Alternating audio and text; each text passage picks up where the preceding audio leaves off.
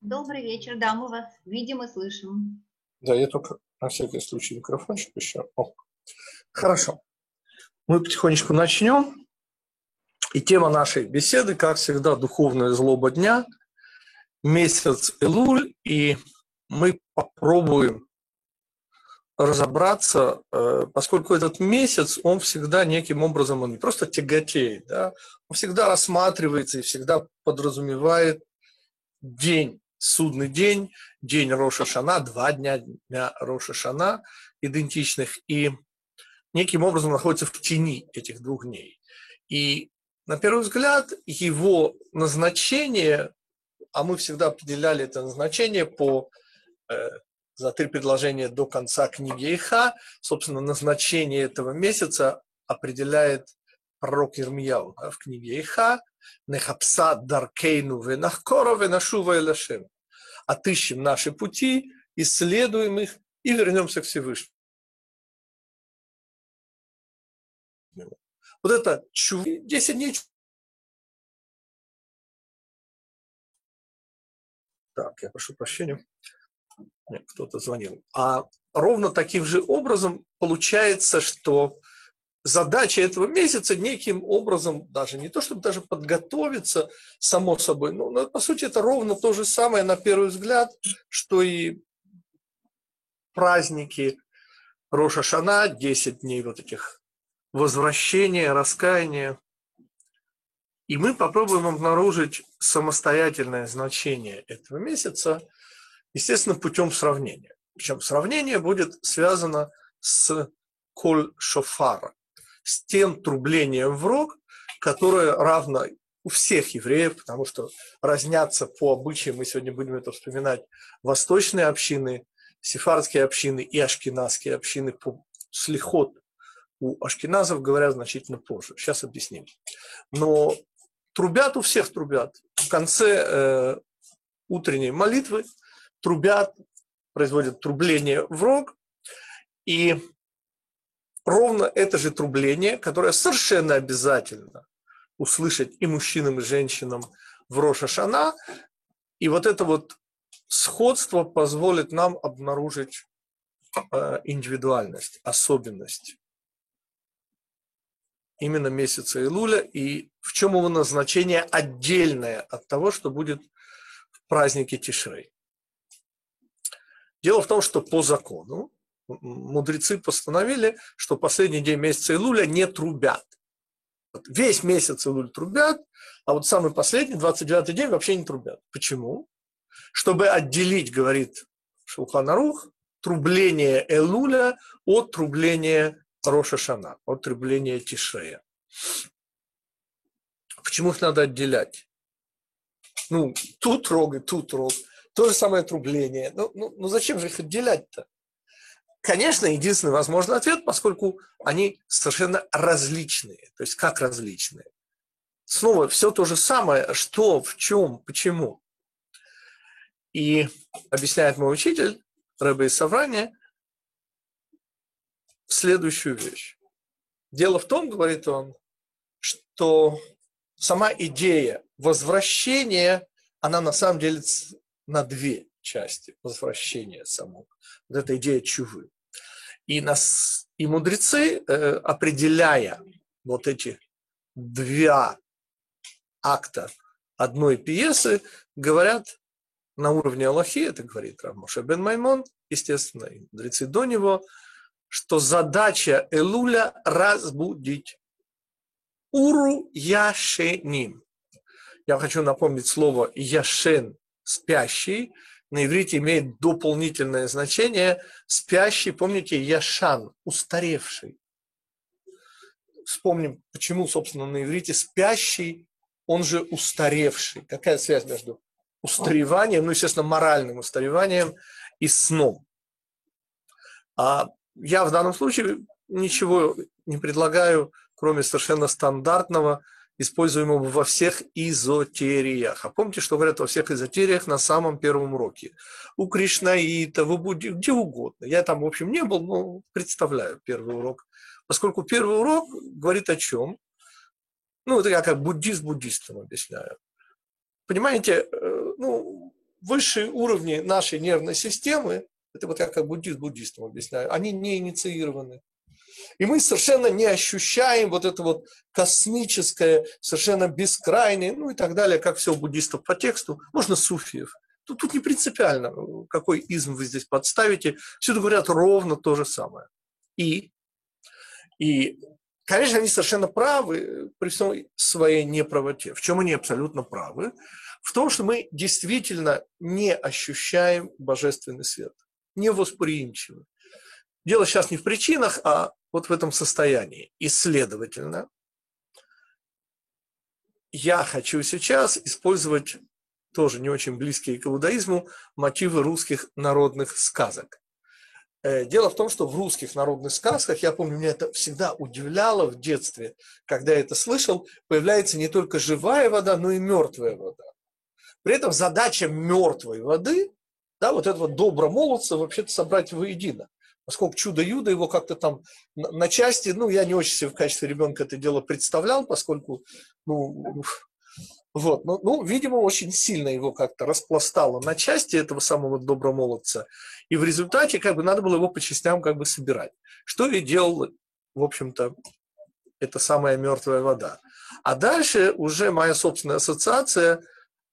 Всякий раз, когда я вижу спящего человека, любого человека, это не просто беззащитные господа. Вот удивительная вещь.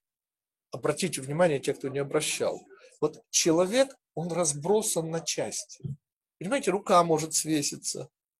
Ну, ну, ну, у меня не может свеситься рука, коль скоро она, слава богу, часть тела, и она, она может быть опущена, но она не может быть отдельной. Вот, вот впечатление отдельности, понимаете, вот эта человеческая фигура вполне живая, кстати, ну просто спящий человек она получается совершенно разделенной на части. Удивительнейшим образом. Я о чем? Я о том, что идея пробуждения, да, включения сигнальной системы, включ...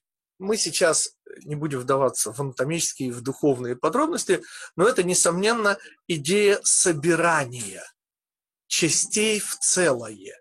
То есть вот это совершенно необычный взгляд на сон и на пробуждение от сна. Я сейчас говорю, конечно, на уровне не только материальном, я более всего имею в виду именно наше духовное пробуждение. И тут снова никакой э, совершенно разницы с эзотерикой вы не обнаружите, потому что это совершеннейшая правда и истина. Ведь сама идея хет, когда-то объяснял мой учитель Равмой Шапира, Евраха, а сама идея э, хет, промаха, заключается в одной единственной вещи, господа. Там, где вы сконцентрированы, там, где вы, вот этот пример, да, ожидаете появления какого-то там, не знаю, террориста, и у вас вот эта средняя фаланга пальца на спусковом крючке, вы никогда не промажете. No chance. Если вы собраны, если вы сконцентрированы, наши промахи идут от чего? От нашей неготовности, по сути, от того, что мы духовно расслаблены, разделены на части, не собраны. И вот это уже ответ. Оказывается, мало вернуться. Поскольку для того, чтобы вернуться, надо вообще сначала проснуться. И вот это две совершенно разные вещи. Получается снова тот же самый шофар, тот же самый рог. Звуки ровно те же самые. Назначение совершенно иное. Отсюда вот это вот требование, безусловное мудрецов, не трубить в последний день Илюля, поскольку совершенно разные задачи у этих трублений. Задача, следовательно, месяца Элуля да, отыскивать наши пути, пробуждение. Вот это вот поиск духовный и следующий вопрос, то есть уже, во-первых, понятно, что такое месяц Илуль. Да? Месяц Илуль – это пробуждение, это собирание, это вот та самая мертвая вода, которая позволяет человеку собраться. И дальнейшая задача, это произойдет вот в эту десятидневку, мы сейчас подробно снова с другой стороны все это рассмотрим. Вот это между Роша Шана и Йом-Кипуром, в особенности Йом-Кипур, где мы проходим через процедуру смерти на самом деле, и получаем заново, в нас вдыхают вейпах беапав нишмат хаим. Да? И в нас вдыхают снова вот этот трубление на исходе Йом-Кипура, оно идентично уже возвращению души в тело. То есть мы получаем Новый год жизни. Теперь, простите, а что со всеми теми, кто вообще не участвует? Ответ а, – спят. Ну, человек спит и спит, ну какая разница? Год спит, два спит, может всю жизнь проспать. Вот это месяц Илуль, идея пробуждения, духовного пробуждения – идея вот этой мертвой воды, идея собирания, поскольку и вот с этого и к этому я сейчас подвожу, мудрецы выделяют 40 дней. Эти 40 дней легче всего, 40 дней имеется в виду месяц Луль и 10 первых дней месяца Тишрея, они как бы рассматриваются мудрецами как некая единая система. Теперь, число 4 нам знакомо не понаслышке, четыре стороны света, отсюда 40 лет скитаний по пустыне, 40 недель нормальной беременности. Четыре – это символ места, четырежды 10 – 10 полнота, четырежды 10 – это исчерпанность, полнота места. Потому роды, нормальные роды происходят после 40 недель беременности. То есть ребенок исчерпал материнскую утробу. Ровно так же и подвиг разведчиков в пустыне был посвящен, они не хотели преждевременных родов. Они хотели, чтобы Израиль, вот полный эмбриональный период подготовки к спуску в этот мир. Понятно, что мы имеем в виду э, переход из одного состояния духовного в другое. Помните мой любимый анекдот о двух эмбрионах в материнской утробе, в совершенно трогательном положении, в обнимку, и вдруг один просто падает, исчезает, второй хватается за голову и кричит, боже мой, какое несчастье. И ведь самое же страшное, что оттуда же, говорит, еще никто не возвращался. И вот эта идея очищения смертью, по сути, получения новой жизни, но уже на исходе Йом-Кипура, это, конечно, идея живой воды, поскольку вот этого доброго молодца мало собрать, простите, его еще надо и оживить. От того, что он весь целенький, без царапинки, это прекрасно. Но хорошо бы ему еще быть и живым, кроме того. А вот это уже мертвая вода делать не способна, и потому вот эти два совершенно разных назначения у месяца и луля – это отыщем наши пути, исследуем их, и вот тогда мы сможем вернуться к Всевышнему. А те, кто не проснутся, а те, кто войдут в Роша Шана, вот прямо как в Роша Шана, у них просто шансов нет. Да, вопросы до сих. Теперь я перехожу к 40 дням. И 40 дней я хочу сейчас ввести совершенно необычное э, обозначение. Место во времени. Ну, договоримся во-первых, о терминологии нашей. Что значит место, что значит время? И определение мудрецов и физики более-менее согласны, чрезвычайно простое. На иврите слово «место» – «маком», экзистенциональность. Маком мекаем. Понятно, что не может существовать объект, у которого нет своего места. А есть благодаря вот такому определению замечательно важный э, комментарий про древо соединения добра и зла. Мой новый перевод э, «Эцадат» – это совет осознания. Можно и так перевести. То есть обычно переводят дерево соединения, но я могу перевести и, и по-другому. Дело же не в переводе, а в том, что Раши в Торе объясняет где находилось древо жизни, знаменитый Эцхаим. Древо жизни находилось прямо посреди сада, Бем Цаган. А где находилось дерево соединения добра и зла? Бетохаган. О, и Раши там пишет Бетох Бетавех. То есть не просто внутри, а в середине. Теперь спрашивается, два разных объекта, более того, противоположных на наш первый взгляд, да, находятся и занимает один объект, э, один, ну, два объекта занимают одно и то же место. Такого быть не может. Ответ может, если расстояние между ними 6 тысяч лет. То есть, по сути, мы говорим об одном и том же объекте, поскольку мы говорим об одном месте, но они разнесены во времени на 6 тысяч лет. И, соответственно, Эцадат, он и есть Эцахаим, просто нужно 6 тысяч лет подождать. Вывод, что-что? Ну, окей. Я, собственно, давным-давно обнаружил, это Раши, это не я. Ну, Раша этот вывод, естественно, не делает, он просто говорит, что получается одно, но если одно и то же место, так простите, ну, так это, ну, ну место же, это и есть экзистенциональность. Следующий шаг. Как это место во времени? Место экзистенциональность или то, что есть.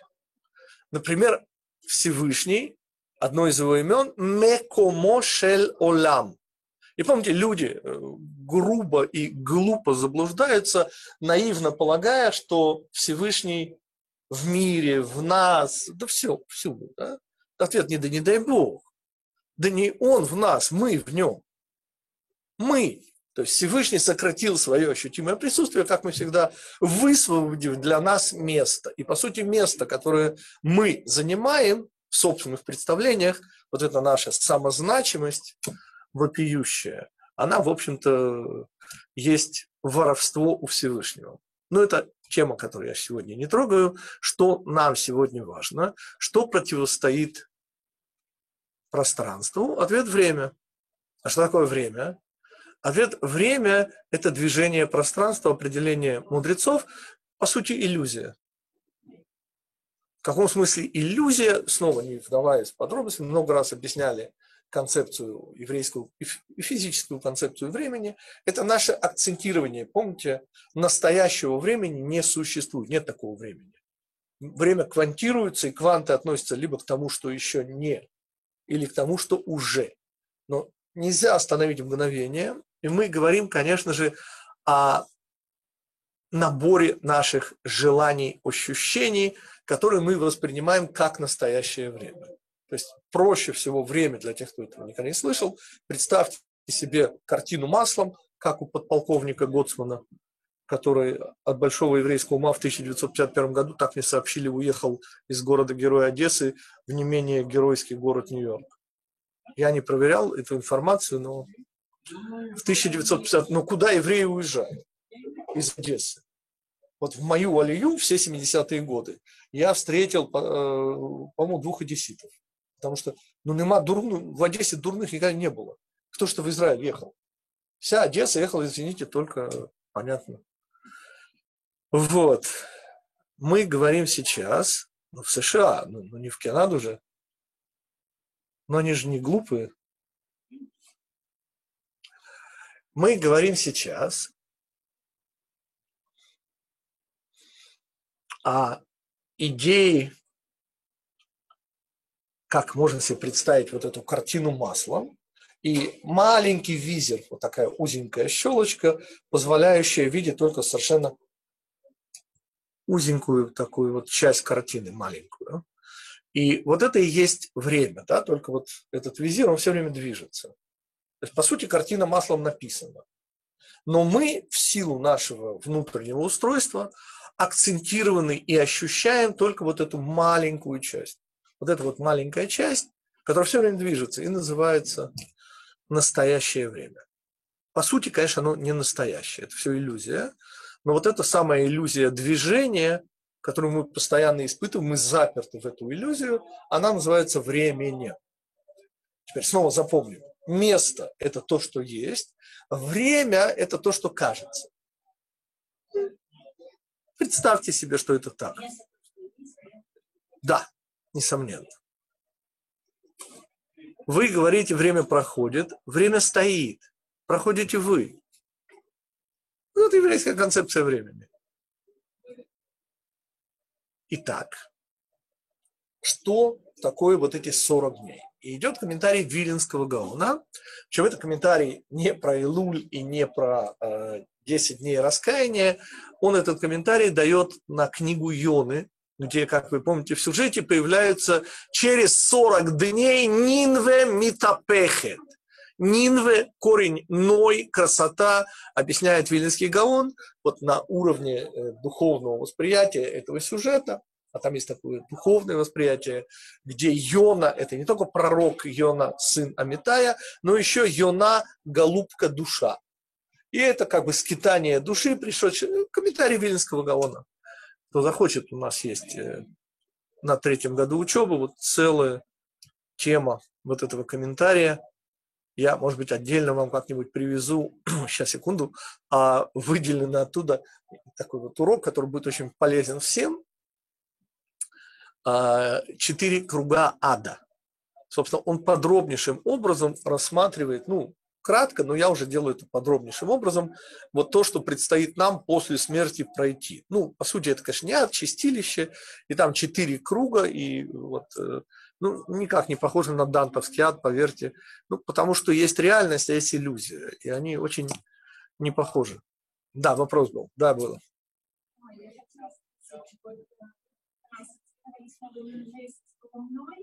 Это Вилинский галлон, это не я, да на В. Отсюда не В, на В, Ной. Красота. Это красота, корень Ной. Не В, корень Ной. Ну, конечно же. Нун, Вав, да, Юд. Да-да, не В, ну и ну и красота. А красота это имеется в виду, он в данном случае имеет в виду, воспринимая на, нами красота этого мира. И что такое через 40 дней переворачивается Нинве? И вот это говорит Вильнинский Гаон со ссылкой на мудрецов. Дело в том, что говорит у Всевышнего в этом мире с евреями, да, всего 40 дней. В смысле? В смысле, что, ну, первое, что следует сказать, что вспоминаю это Всевышним достаточно редко, но вот эти 40 дней, вот они реально как бы э, вот вспоминаю, ну, по крайней мере. Я хочу это, эту точку зрения Вильнинского Гаона усилить комментарием моего учителя Савранского Рэбе. Как вы знаете, у нас есть четыре новых года. Да? Ну, у евреев все не как у людей, и э, у нас есть четыре новых года в году. Не один, да. И наверное, помните, есть Новый год деревьев Тубишват, есть первая Ниссана, Новый год царей, да, есть вот этот самый Роша Шана, судный день. Но есть еще самый неизвестный из новых годов, это Роша Шана Лемаасер Бегема. Дело в том, что э, десятина урожая включает и десятину приплода. Десятина э, денег – это уже мудрецы. Но Деньги мы сейчас пока не трогаем. Лучше бы их вообще не трогать. Говорят, очень портят людей деньги. А вот десятина приплода, и возникает такой простой логический вопрос. Простите, а как считать вот приплоды, да, там каждый месяц, там каждый... И вот по закону, так, вот так же, как урожай, например, считается ну, урожай э, овощей, поскольку они э, одногодовые культуры, то он считается с Роша Шана. А наоборот, плода, Новый год плодов будет с завязи. Вот то, что завязалось до 15-го швата, это предыдущий год, после 15-го Новый год. Ну, например, когда седьмой год, это чрезвычайно важно. Плоды седьмого года обладают особым статусом, и мы благодаря вот а, ровно как считать э, приплод скотины, десятина есть два мнения. Одно оптимистическое, сейчас увидим почему. Первое Илуля. Вот первое Илуля, это принято Аллахой, это Новый год приплода, Новый год десятины скота. Но есть пессимистическое мнение, что это первая тишея. И объясняет мой учитель Савранский Рэб, о чем, собственно, идет речь. В чем вообще идея десятины? Почему сегодня полагается каждому еврею отделять десятину от чистого дохода? Денежно. Это мнение мудрецов, основанное, естественно, на Торе, на идее десятины. В чем идея? Ответ чрезвычайно просто. Всякий раз, когда еврей отделяет десятину, он по сути, заявляет самому своему сердцу. Он сам себе заявляет, что кто это видит, никто не видит. Но он себе заявляет, что все, что он имеет, он имеет от Всевышнего. И специально в Талмуде говорится, по-моему, эта история появляется в Талмуде, если я не ошибаюсь, где некий э, земледелец решил поиграть в эти игры и решил, что все-таки, ну, Всевышний, ну, сколько ему надо? Ну, по принципу, бери свого, бери собі, Боже, чого мені не гоже. Ну, в смысле, ну, зачем? Ну, и как-то, и на следующий урожай получил вместо 90%, ну, должно было у него остаться 10 отдать, 90, а оказалось наоборот, 10 у него осталось, а 90 как-то вот и, и вот это вот э, объяснение было ему сказано, ну пойми, говорит, ну, ну ты сам не хочешь, ну Всевышний своей широкой душой дал людям. Ну, тебе было жалко 10%, значит, он сам раздает. Ну, когда он сам раздает, ну, душа у него более широкая, и получается, что тебе меньше будет доставаться. То есть идея десятины – это идея чего? Признание, что есть причина у всех причин, и вот Всевышний, он и есть дающий тебе. Следующий шаг. И говорит Савранский Рэбе, понимаете, господа, о чем речь идет, когда мы говорим о Новом Годе э, скотины, речь идет о том, что мы, находясь в рамках эгоцентризма, ой, мне неудобно это говорить, очень мало отличаемся от скотов в сапогах. Поскольку думаем только о своей выгоде, неважно, даже духовной выгоде, и мы, по сути, заперты вот в то, что называется мицраем, мы заперты в субъективность, мы заперты в, в желание собственной выгоды, а ежели никакой выгоды себе представить не можем, так и мизинцем не пошевелим. Кто-то хочет возразить? Окей. И тогда и наступает вот этот самый месяц Илуль, где хошь не хошь, начинает трубить и весьма жестко напоминать о Всевышнем. И один из тех вопросов, которые я всегда себе задавал, господа, а почему всю, вот каждый день не трубить? Вообще хорошо бы о Всевышнем вспоминать почаще. Как-то вот, почему только 40 дней? Ну, почему только месяц Илули трубил? А что было бы плохо трубить все другие месяцы? И вообще напоминать как-то, вы знаете, чтобы, там, не знаю, ходить с колокольчиком, будить евреев вообще каждый день. И вот здесь и помогает нам понятие места во времени. Помните, мы сказали, место – это, по сути, реальность, экзистенциональность, это то, что есть. А время – это иллюзия. Так вот, говорит Вилинский Гаон, 40 дней есть у Всевышнего в Ниневии. 40 дней есть у Всевышнего вот это место, вот это существование – когда мы хоть кое-как, каждый на своем уровне, но что-то пытаемся... Нет, мы в остальные дни тоже вспоминаем. Но вот здесь это вот место во времени, то самое место встречи, которое изменить нельзя. И тут очень красиво разделить 30 и 10. Мнение мудрецов, отвергнутое Аллахой, что на самом деле у Всевышнего есть не Роша Шана, для массер скотины, он не первая Илуля, а первая Тишрея. Вы понимаете, почему это пессимистическая точка зрения? Потому что она означает, что все, что у Всевышнего есть с нами, с вами, это 10 дней в году. Откуда эта точка зрения? Помните, 10 дней, которые потрясли внутренний мир человека.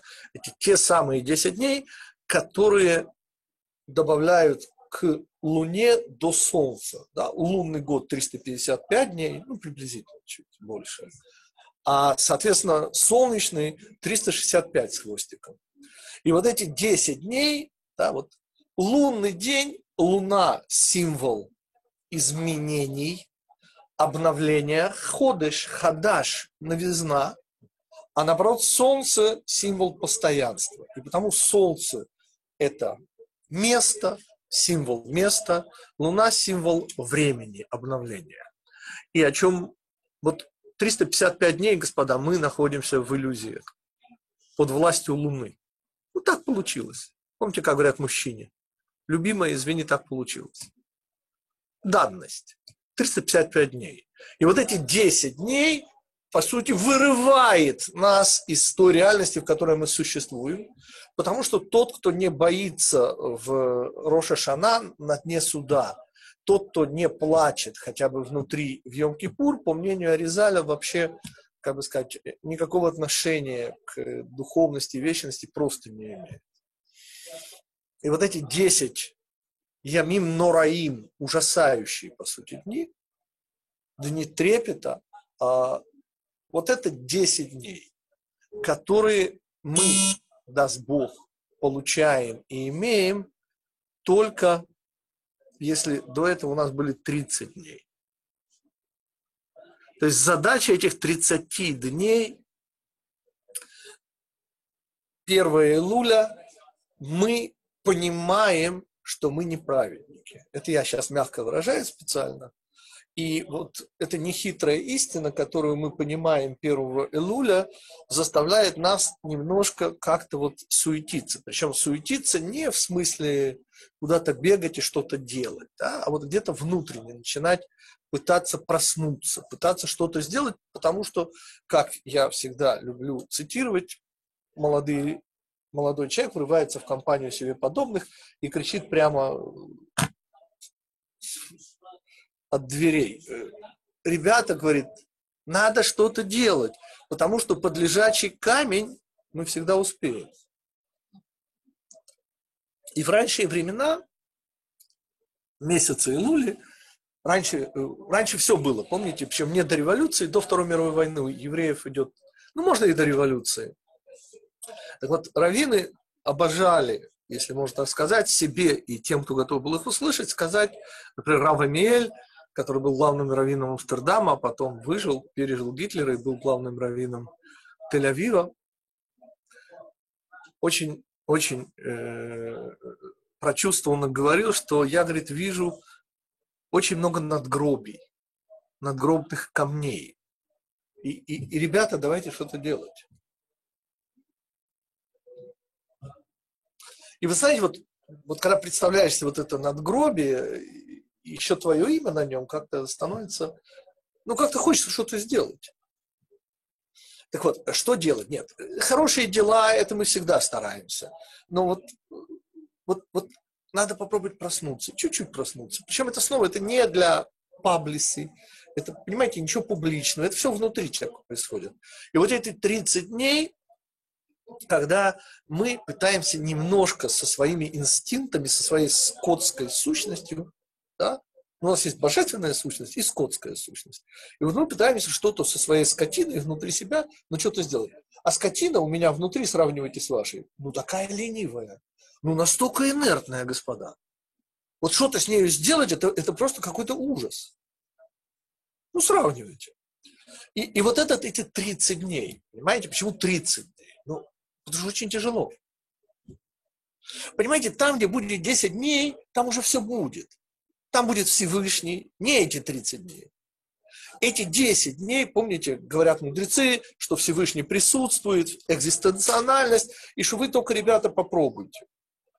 А уж Всевышний он подсобит. Но эти 30 дней, понимаете, мы должны немножко проснуться.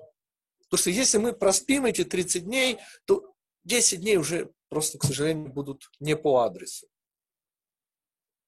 И вот это десятина скотины.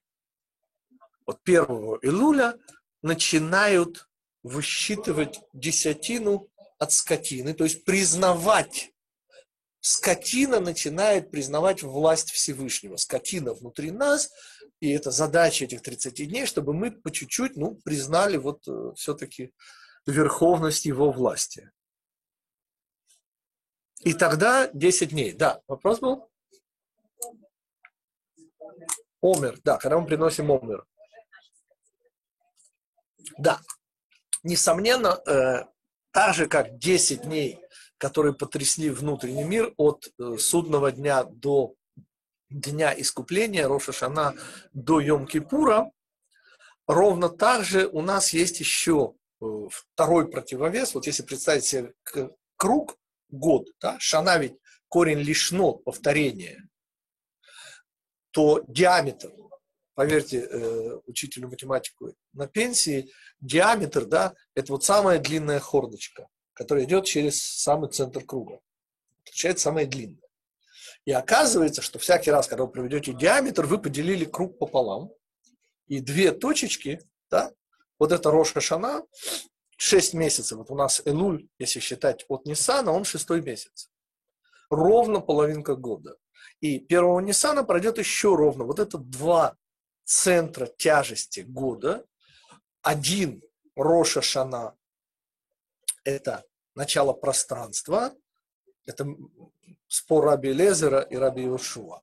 А второй Роша Шана вот в этом контексте – это начало времени обновление, исход из Египта. И счет Омера – это наши духовные телодвижения в рамках времени.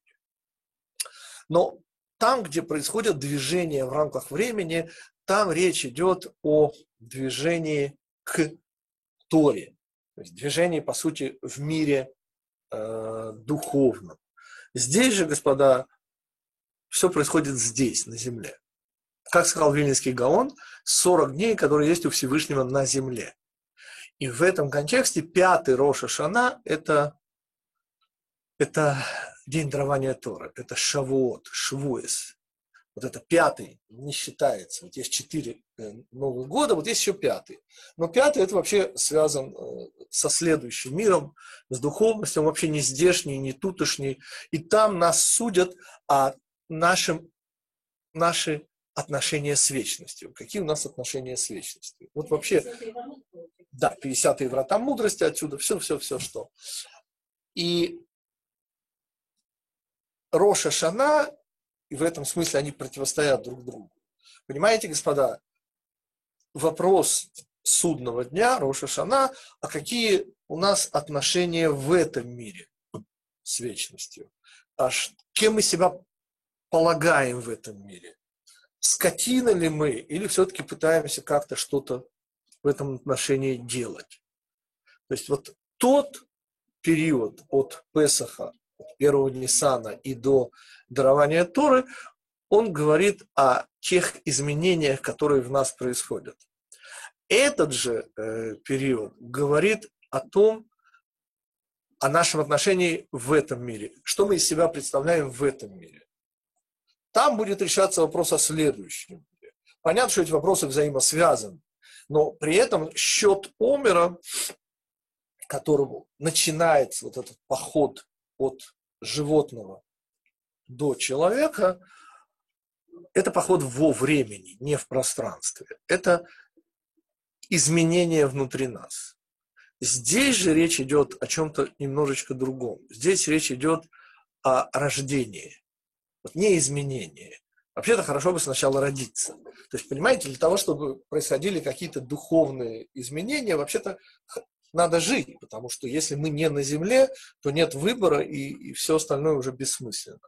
Так вот, Роша Шана решается вопрос о нашей жизни здесь на земле.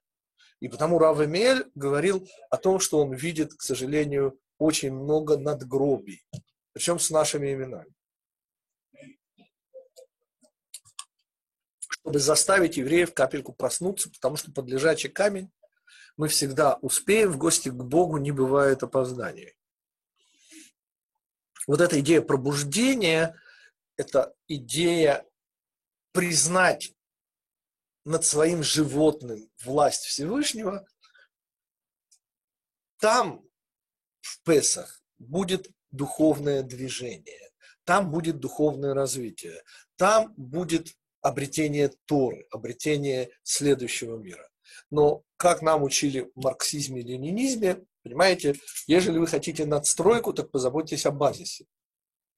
Потому что Луна – это замечательно.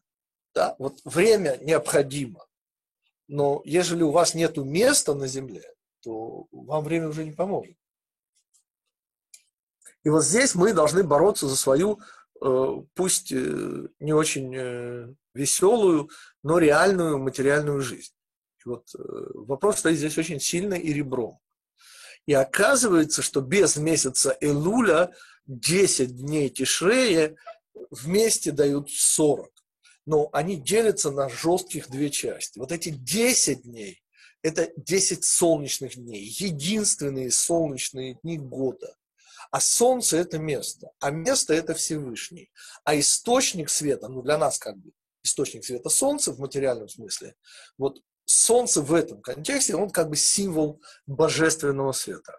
Присутствие Всевышнего в эти 10 дней и все, что связано с этим раскрытием Всевышнего, присутствием Всевышнего в реальном материальном мире.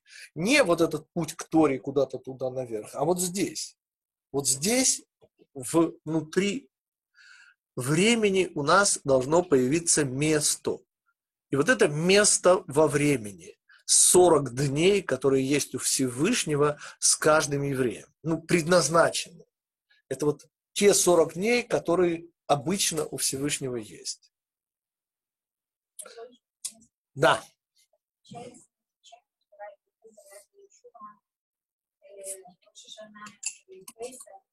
Противопоставляют друг другу. Несомненно, Раби Йошуа и Раби Элеза, как и все споры наших мудрецов, спорят не о том, когда был сотворен мир, да, а представляют две разных точки зрения на одно и то же. То есть задача человека в этом мире двояка. Во-первых, господа, поймите, когда говорят «эн кемах, эн тора», в отличие от того, что вам привыкли рассказывать, я всегда подчеркиваю совершенно другой смысл этих слов. Что значит нет муки, нет Торы? Имеется в виду не просто кемах, имеется в виду кимхе де писхе. Имеется в виду, что там, где еврей не дает другим евреям, там, где еврей живет только для себя, так его нету вообще. И о какой Торе вообще можете говорить? Потому вот в эти 10 дней, господа, так принято давать сдаку. Вообще сдаку дают весь год. Понимаете, но вот когда в эти 10 дней и в эти 30 дней вы пытаетесь что-то сделать, э, как сказать, с претензией на вечность, на доброту, то это попытка подняться над скотиной в себе. Во все остальные дни да, это попытка выполнить мецву. А здесь обязательно надо добавить желание не умереть. Ну, в принципе, как бы, с одной стороны, естественное желание но не умереть, не просто не умереть, чтобы продолжить э, вот это активное состояние нашей протоплазмы, а не умереть в смысле получить еще один шанс. Вот это вот идея Йом-Кипура, да, то есть когда нам дают еще год жизни, имеется в виду, нам дают потенциал, дают возможности. Вот эти все возможности в этом мире нам даются именно в судный день. Йом-Кипур нам уже дают живую воду и дают энергию на 355 следующих дней. Что нужно еще помнить? Что сейчас эти 355 дней прошлого года, они заканчиваются, господа. И я хотел бы добавить то, что мы всегда учим, обязательно надо это вспоминать. Это уже комментарий Аризаля, и он говорит, что кругооборот года подобен кругообороту дня. То есть у евреев же все не как у людей. Да? У нас месяцы по луне, так, а год и день по солнцу. Ну, то есть от заката до заката до появления звезд не сейчас. На нашей широте они недалеко отстоят друг от друга. Я помню, мой первый такой был шок в Израиле, а сегодня я каждый раз шокирован, когда я приезжаю куда-нибудь, э, ну, даже не надо белых ночей, да даже в Москву приезжаешь. Смотришь, можно с ума сойти солнце заходит и не заходит. Ну, понимаете, оно 4 часа заходит, это сумасшествие. У нас здесь, извините, 18 минут, и все. Было солнце, нету солнца. А там оно просто висит, и висит, и висит, и висит. И я уже не понимаю, а чего оно не заходит? А когда я сюда приехал, я вообще не понял, а что произошло. Ну, ну извините, 7 часов вечера, и еще там впереди, а, а его уже все темно. Вот эта э, точка зрения страны Израиля, она определяющая. А все остальные точки зрения приходящие. Так вот, день у нас по Солнцу, как и год, и потому Аризаль говорит, что они устроены одинаково. Вот кругооборот дня и кругооборот года. дальше.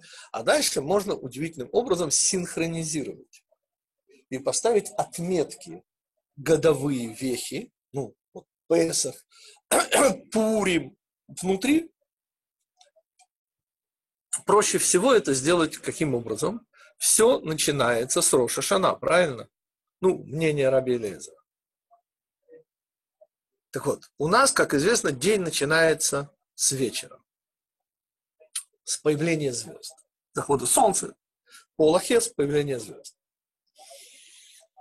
И Аризаль говорит, что молитва перед сном Шма Исраиль, прежде чем мы отдаем Богу душу, вот она как раз э, параллельно внутри дня молитве Роша Шана. Сейчас, сейчас объясню. Я прошел про мысль Аризаля развил чуть дальше, и совершенно очевидно, что наш сон, ведь, господа, я расскажу вам совершенно интимную подробность собственной жизни, а вы сравниваете с вашей жизнью. Вполне материальной. Обычно э, перед отходом ко сну, я говорю об обычном дне, да, я, э, умирая от усталости, роняю голову на подушку и умираю. Ну, с надеждой проснуться. Отдаю Богу душу. Как известно, с еврейской точки зрения, прекращается связь между душой и телом, остается только сигнальная система. Кстати, вот когда мудрецы это обсуждают, когда вы хотите разбудить человека, очень, так сказать, э, сильно спящего человека, то, конечно, можно его и толкать. Знаете, еще есть такой простой способ. Позовите его по еврейскому имени. Потому что еврейское имя – это код его души. И если вы хотите как бы его разбудить, то еврейское имя, оно более чем уместно для пробуждения. Что происходит ночью? Ночью происходит чудо. Сравнивайте с собственными ощущениями. Э, понимаете, я реально умираю от усталости, понимаете, и отдаю Богу душу. Ну, все реально. А утром я с иголочки. Ну, ну как это может быть, господа? Ответ – это ровно то, что происходит в Йом-Кипур. Понимаете, в Йом-Кипур мы на самом деле умираем, катарсис, очищение, и Всевышний отутюженную душу нашу, вот за ночь он нам ее отутюжил, там нахракомалил, чистенькую и вернул. Вот, вот отсюда ощущение, что ты с иголочки. Ровно это же и происходит в Йом-Кипур. Вот ровно это самое. И, и вот это вот ощущение, что ты не в этом мире в Йом-Кипур, вот оно идет именно отсюда. Помните, ведь это же не пост. В каком смысле не пост? В смысле, что нам не до еды. То есть 9 ава нельзя говорить цом каль. Вот просто нельзя этого желать. То что, извините, цом должен быть ого каким ощутимым. Нельзя желать легкого поста. А вот в Йом-Кипур необходимо это желать, чтобы пост нас вообще не отвлекал. Потому что мы не одеваем кожаную обувь 9 ава, да потому что мы, к сожалению, совсем не живые. Мы практически трупы 9 ава. А Йом-Кипур мы тоже не одеваем кожаную обувь. Да потому что нам по земле ходить не нужно, господа. Мы же летаем в этот день. Ну ведь этот день по-человечески всегда у евреев проходил в синагоге. Да и сегодня в нашем обычном миньяне что-что? Да, как сейчас надо молиться. Вот что делает наш миньян? У нас такой солидный ашкенадский литовский миньян. И в шаббаты, ну, в праздники мы 100 человек собирается, мужчин и столько же женщин, если не больше. Довольно много. В шаббат обычно у нас человек 40. Ну так, 100. Не то, чтобы что-то совсем крупное, но еще больше 100 женщин. Женщин обычно больше, мужчин. Ну, в Рошана я имею в виду в йом больше, не в шаббат. Э, наняли э, большущий хедер, Значит, у них громадные, э, совершенно, ну, я не знаю, там, метров 300-400. И комнаты. То есть, ну, деткам надо, маленькие детки, им надо бегать, играться. И потому сделали вот такую вот архитектуру. Есть второй этаж. Значит, на втором этаже будут женщины. И для тех, кто э, куцат секунд, которым особо опасно э, заражаться этим э, гадким вирусом, будут комнаты, вот эти классы, где детки учатся, может туда семьей заходить, в смысле, ну, там, ну, вот, вот это то, что у нас будет, даст Бог, в этот раз. Конечно, не будет никаких изменений к худшему. Мы говорим о чем? О назначении месяца Элуль, где задача еврея, конечно же, проснуться и быть, соответственно, готовым к судному дню Роша и ко всей этой декаде. Я хочу усилить э, вот эту комментарий э, своего учителя Савранского Рэба, объяснившего духовный смысл Нового года десятины животных. Вот эти 40 дней, которые есть у Всевышнего на земле с евреями. Не на небе, на земле. Понятно, что те, кто там абсолютные праведники, они вообще не живут в этом мире, они, у них, но вот с евреями, нашими, обычными, нами, вот это 40 дней. Место во времени. И ашкенадские обычаи. Вы знаете, что э, восточные сефардские общины, они уже с Рош Ход и Шинуль говорят слихот. А вот ашкеназы такое впечатление отлынивают. Что значит отлынивают? Ну, ну, так выглядит. Только ведь речь же идет о обычае евреев. А уж если у евреев есть обычаи, господа, уж поверьте, что там такая глубина, что мало никому не может показаться. Что за ашкенадских евреев за обычаи? Ну, в этот раз у нас Роша Шана э, Шаббат. Значит, по Раби Моше Исерлишу Рамо, ну, это как бы ашкенадские э, добавки к Шулхана Руху Бейт Йосефа, Раби Йосеф Каро.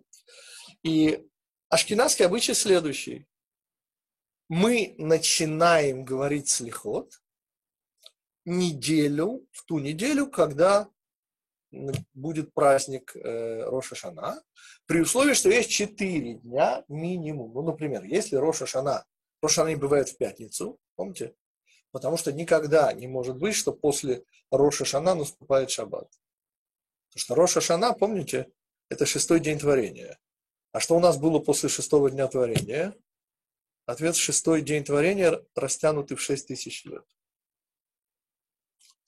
Понимаете, за понедельник у нас наступил понедельник. Вслед за шестым днем творения, днем, когда промах первого человека, шаббат так и не наступил.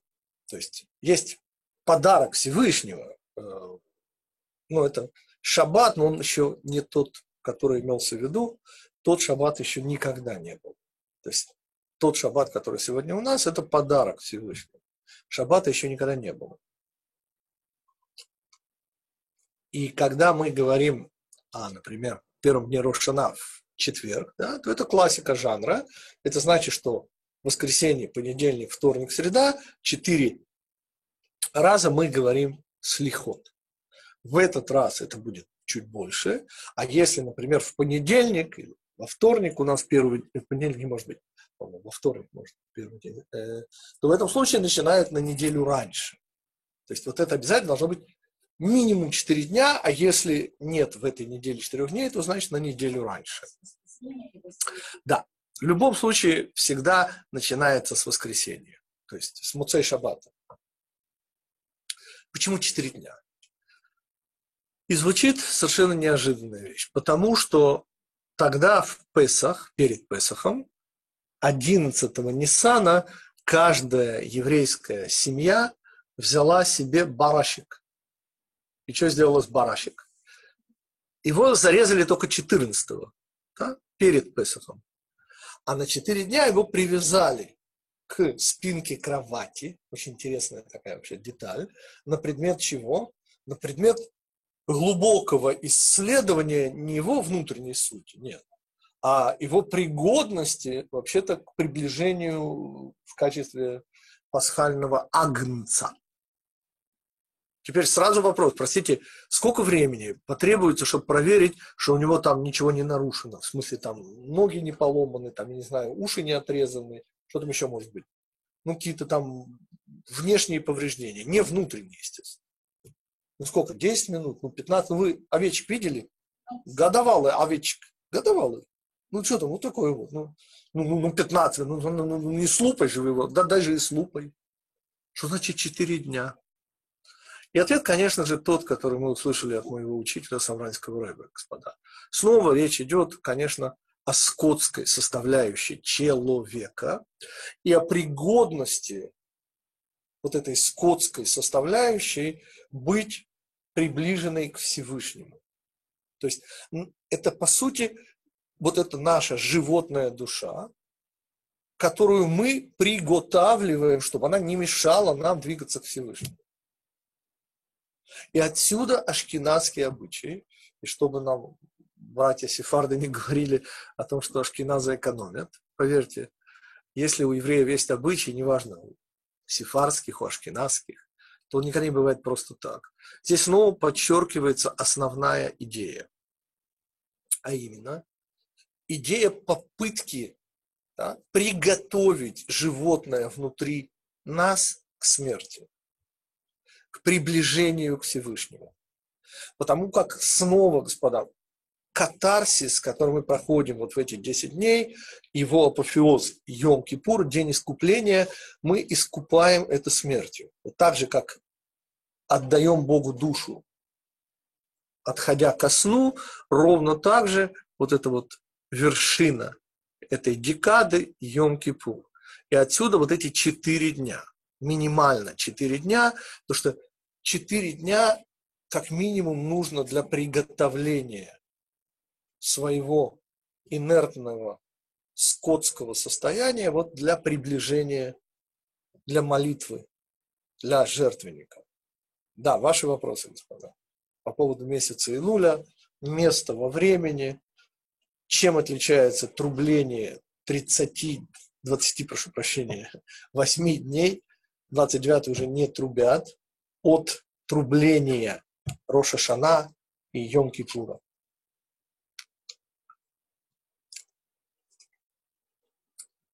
Снова, господа, речь не идет о духовности. О духовности, это мнение Раби Иошуа, все начинается первого Ниссана. И там начинается путь к Торе, и там духовное восхождение – Здесь же мы в соответствии с марксизмом-ленинизмом говорим о базисе. А там будет надстройка. Там будут 50-е врата мудрости. А здесь, господа, нам не до жиру, нам надо выжить. Нам нужно получить еще один год. Год не физического существования. Это само собой. Это физическое существование получит, даст Бог, как можно больше евреев, которые вообще будут продолжать спать и сейчас, и в праздники. Ну, к сожалению, большинство евреев Израиля спят, даже в праздники. Ну, правда, в Йом-Кипур тьфу тьфу тьфу чтобы не сглазить.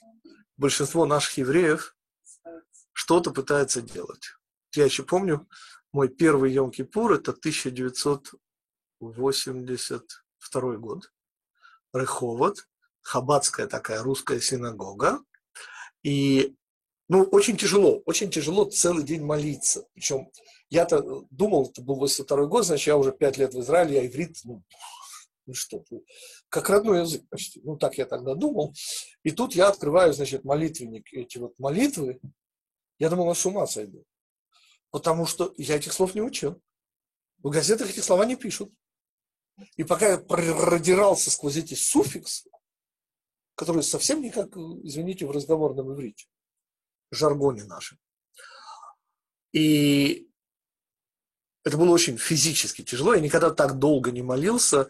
И я тогда не понимал, ведь новичкам везет, вы же знаете, да? Я, э, новички этого просто не понимают. Я никогда не имел тех ощущений, которые имел тогда в первый Йом Кипур. Ну, то есть дальше это я молиться спокойно с миньяном, я даже быстрее обычно их молюсь, например. А тогда, вы не поверите, они уже заканчивали, там все-таки сидели серьезные хабадники, и я заканчивал минут через 15 после них. Они там уже были посреди там, Потому что и, и, и я не мог продраться. Ну, ну, ну, ну такие слова. Ну, и где-то там в районе пяти вечера, а тогда еще не было вот этого реформного времени, у нас и в шесть заканчивалось. Сегодня-то у нас в семь заканчивается йом И вот в шесть э, привалили наши русские евреи. И, и все, я сразу почувствовал, что вот скоро заканчивается уже йом Вот, э, ну, ну, хоть в шесть, ну, слава богу, ну, пришли все на голову все-таки. Э, э, ну, они пришли в пять, прошу прощения, за час.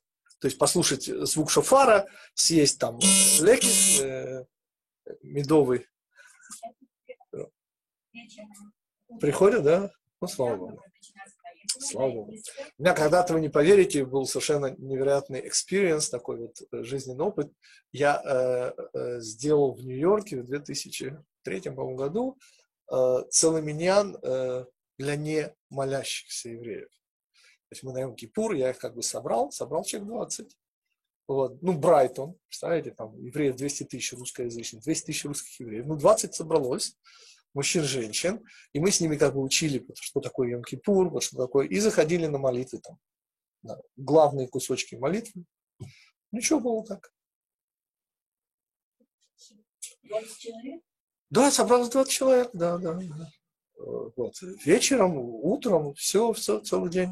Ну, как бы это были уроки, поскольку молиться они особо не умели, но мы поучили с ними для молитвы. Сначала поучили медитацию на Шма Исраэль, потом зашли, вместе с евреями сказали Шма Исраэль. Вот. Ну, так, заходили, выходили. Плюс объяснение, плюс то, плюс все. Хорошая как бы идея, но пока один раз только получилось. И то в Брайтоне, где 200 тысяч русских евреев. Ну, понимаете, нужно 200 тысяч русских евреев компактно собранных, чтобы собрать 20.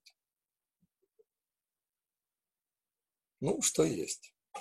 Да, еще ваши вопросы. Насколько, в общем, вопросы по месяцу Илулю, по э, пониманию необходимости проснуться. Если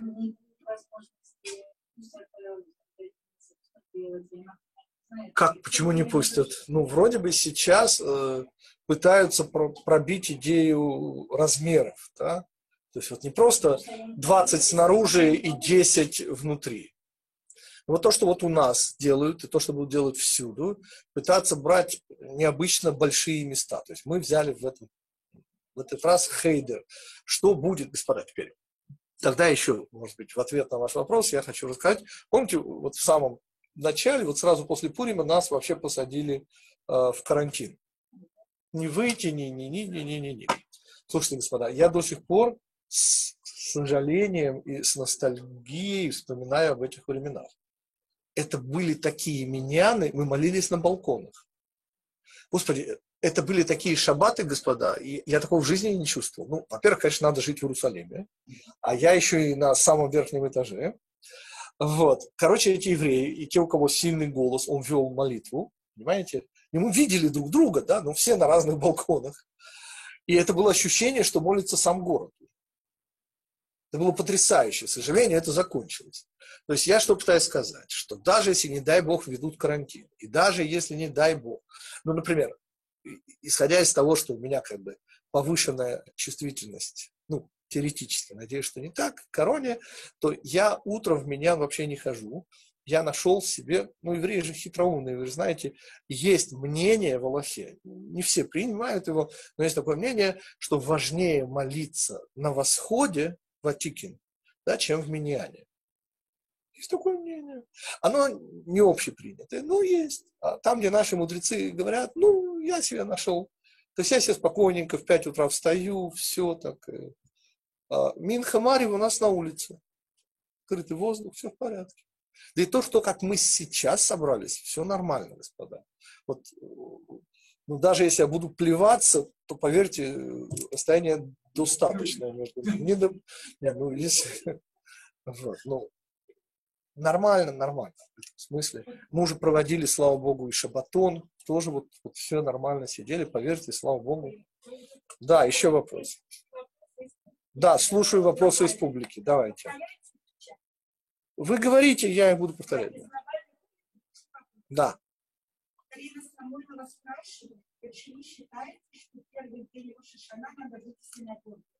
Значит, э, вопрос Ирины Самойлова, он первым дне Роша Шана. Так вот, господа, э, обязанность всех евреев, включая женщин, слышать звук шофара. Жестко. А это не только первый день, это и второй день, потому что все, что есть первый день Рина, ровно так же во второй день.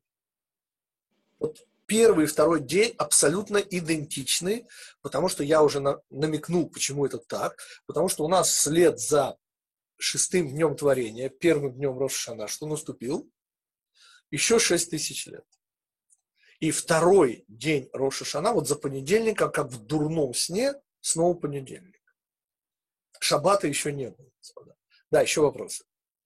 Так что совершенно обязательно оба дня Роша Шана слышать звук шофара. Если нет возможности для тех, кто живет за границей, какой-то карантин и так далее. Никакой разницы между обязанностями первого и второго дня Роша Шана не существует. Это ровно тот же самый день.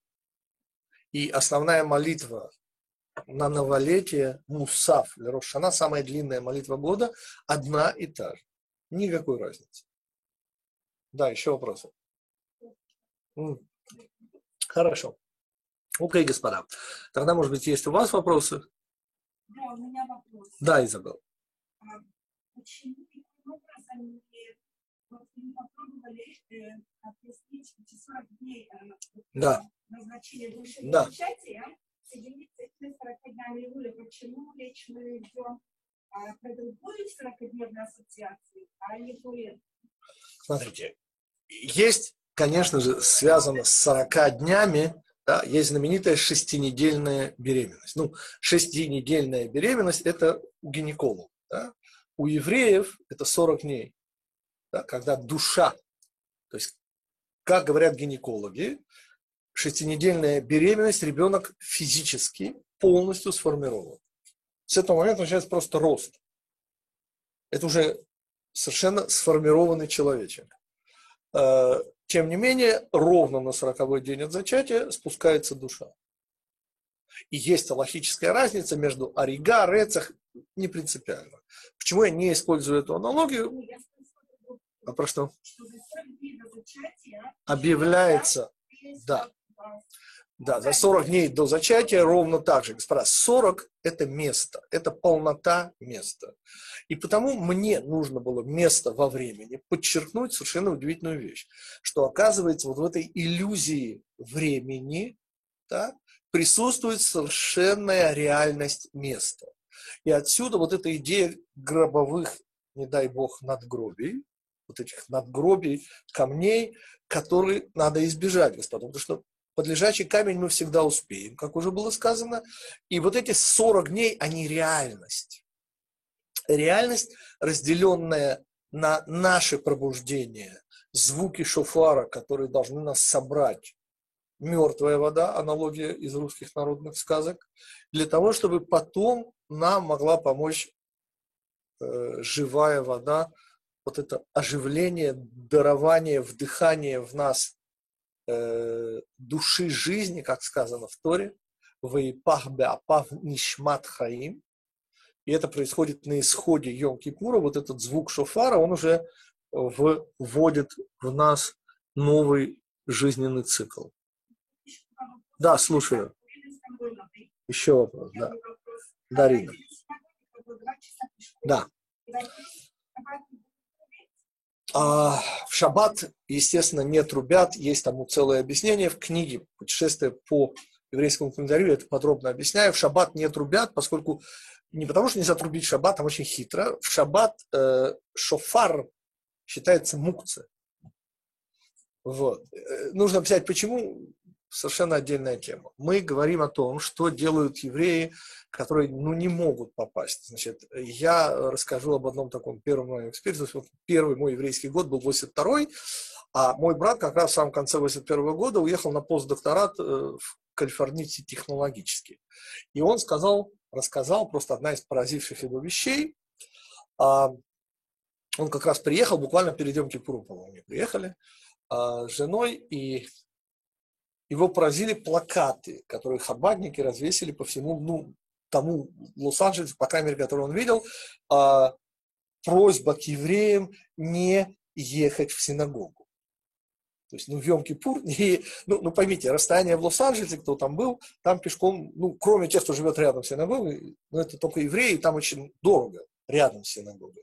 А где подальше, а, понятно, евреи как бы, вот, и там, где мы, не дай бог, в празднике удалены от общины и не можем, или карантин, или, ну, не можем, по крайней мере, по, дай бог, хорошим причинам не можем, то в этом случае мы делаем все, что мы можем, господа, и подразумеваем, что Всевышний то, что мы можем, и то, что мы делаем, засчитает нам по полной программе.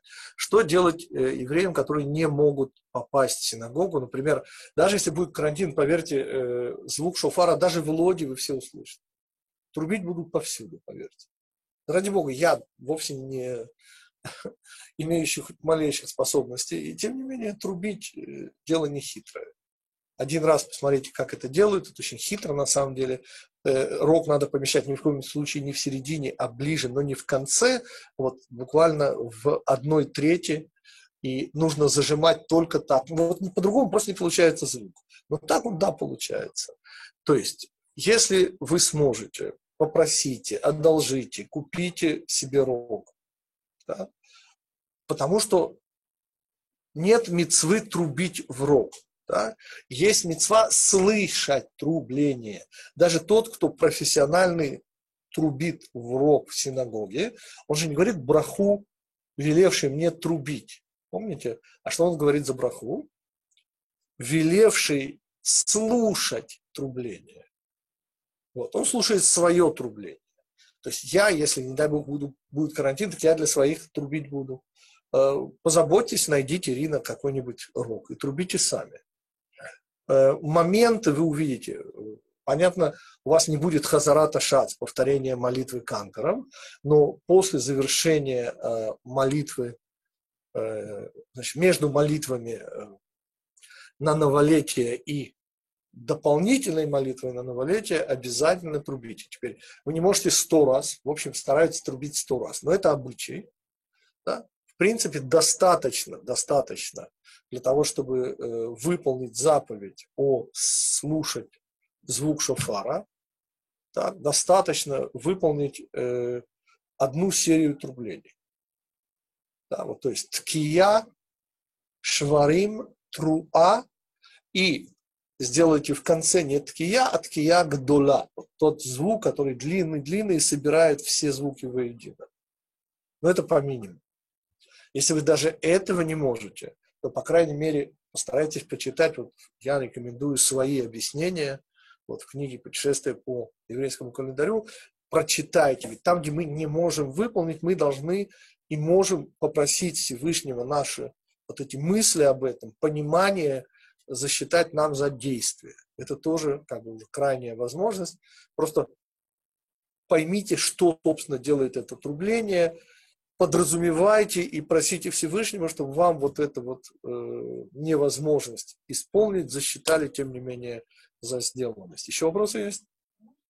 Нет. Да. Да.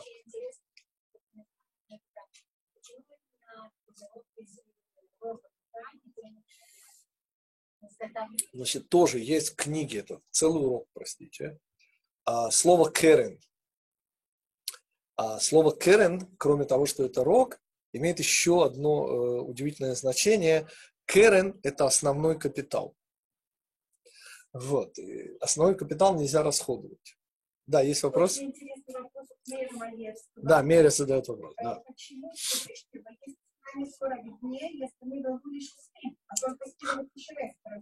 да, Меря задает вопрос, а, а почему говорит Вильнинский Гаон о 40 днях в Ниневии у Всевышнего с нашими евреями, ведь на самом же деле мы 30 дней пытаемся проснуться, и только последняя вот эта декада, даст Бог, мы какие-то более-менее уже проснувшиеся. Мы разделили попытку и действие, но у евреев, как вы знаете, хорошая мысль уже засчитывается за действие. Кто не знает, господа, услышьте, хорошая мысль намерение уже как действие. Понимаете, папа с большой буквы, ну, ну хоть, хоть думай, ну вы не можете хорошо делать, ну хоть думайте хорошо. Плохая мысль, да, это не преступление. Это нехорошо, оно ведет к преступлению. Но логическая разница принципиальная.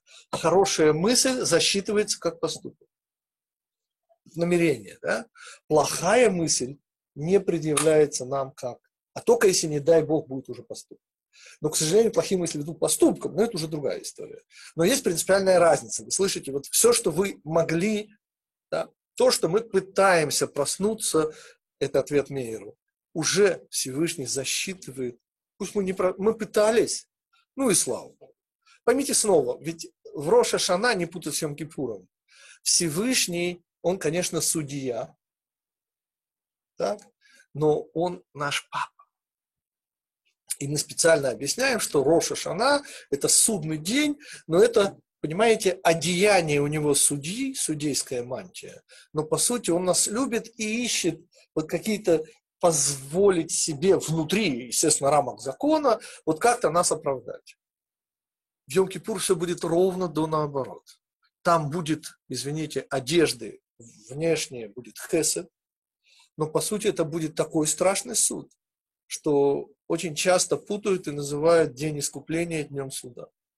Потому что, чтобы искупить, нас надо будет так оттирать от всякой грязи, что мало никому не покажется. То есть вот это разница между Рошана и Йом-Кипур. Рошана у нас, э, тем не менее, как-то мы собираемся за столом, да, и кричим, те, кто помнит Гайдая, да здравствует суд Всевышнего, самый гуманный суд в мире. Вот ну, это снова, это целые уроки, надо, надо, почитайте, есть эта книга, есть это в записи, наверняка и записи можно получить через сайт, послушать. Еще что-то было? Все? Равгитик. Да, слушаю. Добрый день. А, Равгитик, а тут получается, что 30 плюс 10 это как бы после реформы 61 года это 3 плюс 1. Несомненно. Конечно же, когда, да, спасибо э, Боруху, он, в общем-то, обращает внимание на очевидную вещь, которую я, простите, не обратил внимания. Господа, когда мы говорим 40, да, то почему у нас полнота места? То, что 4 это место, 10 это полнота, 4 жды 10, и отсюда 40 недель, 40 дней и так далее, и так далее, и так далее. Но э, чтобы разделить 30 и 10, можно для этого брать не 30 и 10, да, а куда логичнее взять 3 и 1. И тогда получится совершенно замечательно. Четырехбуквенное имя Всевышнего принципиально делится на две части. Помните, если рассматривать в категории времени, так, то прошлое, настоящее, будущее – это три. А что такое буква Юд? Ответ – вечность. То есть, как делится 3 плюс 1? Четырехбуквенное имя можно делить как ну, помните, три измерения. Да? Например, вот э, как живут люди в этом мире? Хлеб, зрелища и э, те, кто претендует на духовность, еще и гармония, красота. Да? Ну, на самом деле, вот. А что есть еще? Ответ еще есть божественность. Четыре. То есть всегда плюс один. Четвертое измерение – это оно отдельное, оно как бы Всевышнего. То есть вот это три это наше соучастие, это наши попытки проснуться, а 10 это плюс один. Вот это уже его. Вот это то, что уже делает он вместе с нами. Да, спасибо, Баба. Да, у кого-то был вопрос. Да. Несомненно, всех людей. Да. Роша Шана это судный день для всех баэй олам, для всех находящихся, приходящих в этот мир. Решается судьба всех и каждого. Но есть принципиальная разница, конечно же. И все зависит от уровня духовного человека. Мы, например, э, есть целый урок на эту тему о живых, о мертвых и о тех, кто между ними. Вот, в Роша Шана да, приговор оправдательным выносится только праведникам. И потому нам требуется тянуть до последнего и только на исходе Йом-Кипура, когда уже просто выхода нет. И теперь, как решаются судьбы народов, не людей, но народов, в соответствии с Израилем. То есть вот по тому, что решается об Израиле, решается о других народах, в соответствии с тем, что решили про нас. По поводу людей, не евреев, те, кто эти дни замечает, те, кто их не замечает, простите, это идет общее решение, и они по течению, то, что те, кто эти дни замечает не евреи, они, примкнувшие к евреям, и для них решается главный вопрос, как и для евреев, да, о духовной жизни, о способности вообще преодолеть инерцию, преодолеть свое скотское существование и э, стать более духовным человеком в новом, в новом году. То есть это судьба решается всех, просто всех. Но снова подчеркнем разницу. Поймите, решается судьба тигров. Так? Как решается судьба тигров? Ответ – тигры – это программы, биологические программы. Там нет выбора. И эти биологические программы – часть какой-то экологической системы и так далее, и так далее, и так далее. Ну, вот так же, как решается температура в мире. Ну, как решается, какая будет температура, и будет ли таяние льдов ускоренное или не будет ускоренное, и так далее, и так далее. Вот как решается идея катаклизмов? Ответ очень просто. В соответствии с людьми, в соответствии с Израилем решаются и все остальные вещи. То есть, ежели какому-то еврею так, нужно умереть э, в этом году, знаю, от того же тигра, не про нас будет сказано, так, то тогда будет в соответствии с этим. Вот это как бы общий ответ. Мы говорим о в соответствии с духовным уровнем человека, у которого есть выбор.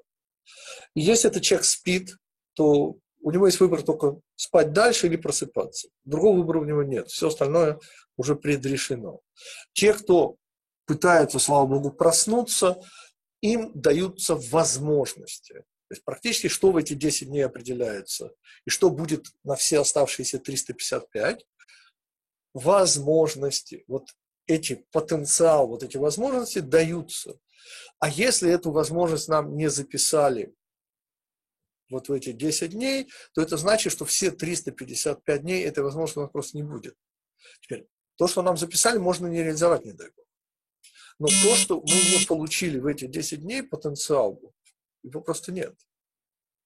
Это не значит, что человек, который не заметил, не может потом всю, весь год проснуться, тоже надо сказать.